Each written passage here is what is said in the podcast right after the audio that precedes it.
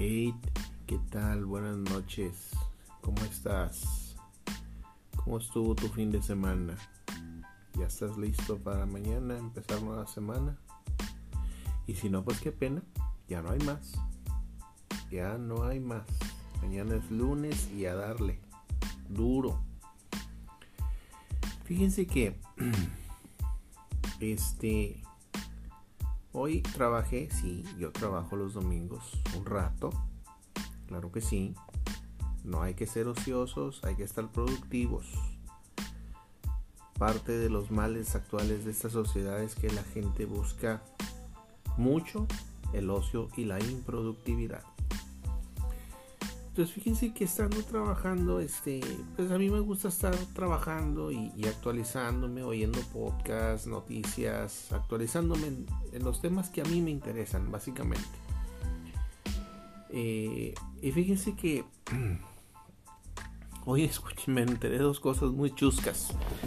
Una es que a un fulanito que por ahí hace días dijo, hace tiempo, meses, semanas, dijo que él se consideraba artista. Y le llovió por esa confesión, esa declaración. Le llovió peor que en manglar, no sé. Le llovió brutal. Porque ciertamente ser artista, señores, no es nada más este decir chalupas y buenas. Ser artista eh, implica disciplina, práctica, estudio, superación, motivación, inspiración, creatividad, bla, bla, bla. Un artista en cualquier rama que sea te va a decir que no es sencillo. Y esta personita o, em, ayer o hace días apareció en un evento allá en la Ciudad de México. No sé si por se coló o lo invitó a algún artista de los programados en el evento. No sé qué pasó. El caso es que aparece y le llueven de bullas brutalmente. No voy a decir su nombre porque ya no es necesario darle publicidad. Pero si se van a TikTok, ahí se van a enterar de quién estoy hablando. Y estuvo muy chusco porque hasta intentó payasear para que la gente dejara de buchearlo y no le funcionó. Fue un ridículo total que muchos esperamos que ya le caiga el 20 y por favor se deje de tarugadas. Pero bueno, él va a decir que lo estaban este, ovacionando. Esa fue una de las primeras cosas que vi hoy. La segunda fue que me encontré un audio tan chusco que estoy intentando ahorita que termine de grabar el podcast ponerlo de, fondo porque no se la van a creer la verdad. Este, hay gente que tiene una creatividad parsimónica e inusitada que te hace una transformación de algo como no tienes idea y no, no sabes si sorprenderte, reírte, llorar o avergonzarte del resultado, pero se convierte en un gusto culposo, esos que no admites que tienes. Y me encontré un audio tan chusco que bueno, esperemos que funcione ponerlo de fondo. Y si alguien quiere este el audio se lo paso. Entonces, eh, también hoy este, estuve pensando en mi alumna musical, mi padawan de la música. Y anda la pobre hecha garras con la escuela. La traen fastidiadísima con con su materia de química y sus, y sus uh, óxidos y sales y cosas así. Y yo pensaba que nada más mi generación en nuestros tiempos nos quejábamos de la ineptitud de los, de los maestros. Y resulta que no. Esta niña está en, en clases virtuales y tiene un maestro que la trae fastidiada. No lleva ni, ni tres meses de clases y ya la trae fastidiada. Y me comenta que no nos dejan descansar. Que, les, que es viernes, sábado, domingo y les mandan trabajos, tareas a tiempo medido. Tienen que entregar a cierta hora, no antes, no después. Porque si no ni cuentan, pero sí les afectan en su calificación final. Y es bien complicado. Me decía ella, ya queremos volver a clases presenciales. Y no sé en qué momento a los maestros se les olvidó que, que enseñar no es restregarle en la cara al estudiante lo que según él sabe. Enseñar no es crearle problemas al estudiante y que lo resuelva como pueda. A los maestros se les, se les olvidó que enseñar es guiar. Tú no agarras a un niño de, de, dos años, lo paras y dale camina como puedas. Lo agarras de una mano y lo guías hasta que aprende a caminar solito. Y a los maestros se les olvida eso.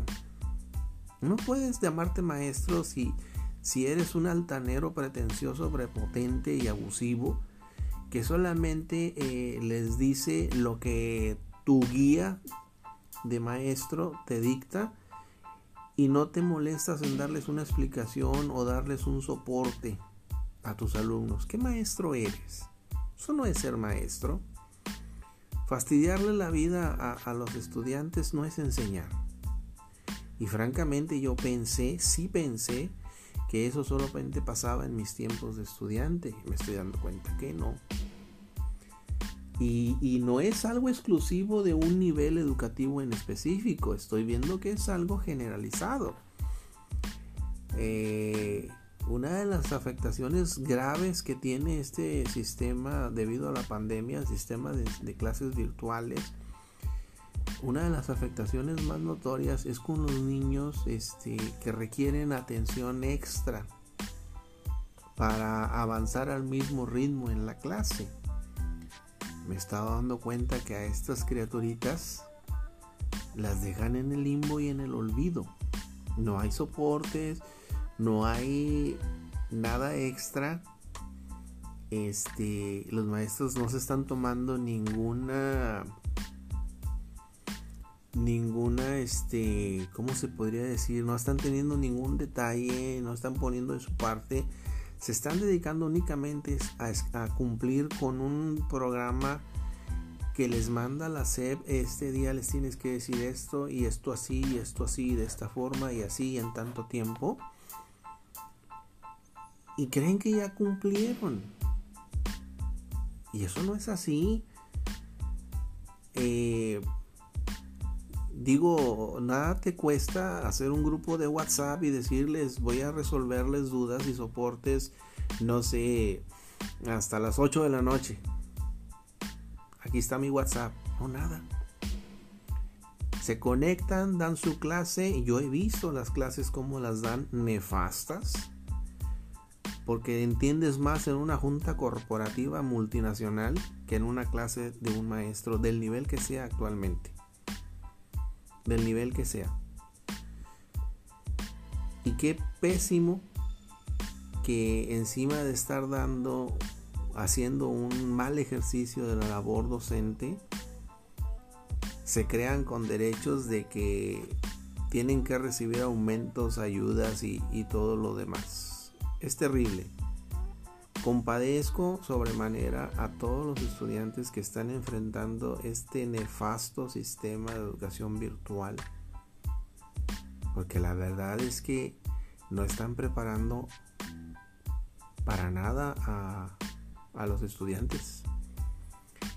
Lo único que están haciendo es atiborrándolos de información que no comprenden y que no van a asimilar jamás. Esa es una de las cosas que descubrí hoy. Y qué triste.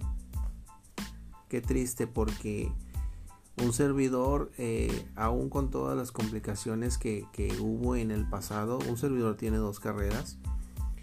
Y yo fui y le dije a, esta personita, eh, esto es así, así, pero es que así no me lo explicó tu maestro, es que el maestro no te ha dicho que no tienes que apegarte al 100% y a la letra como Él te diga. Él te dice y, según Él jura que te enseña, no te da un soporte, tú te quedas con una idea equivocada y tú crees que todos deben de explicártelo igual como Él y no es así.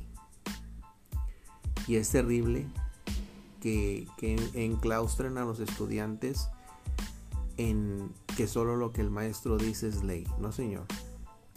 Al final yo a esta personita, básate en Google, básate en YouTube, ahí está mucho del tema que necesitas.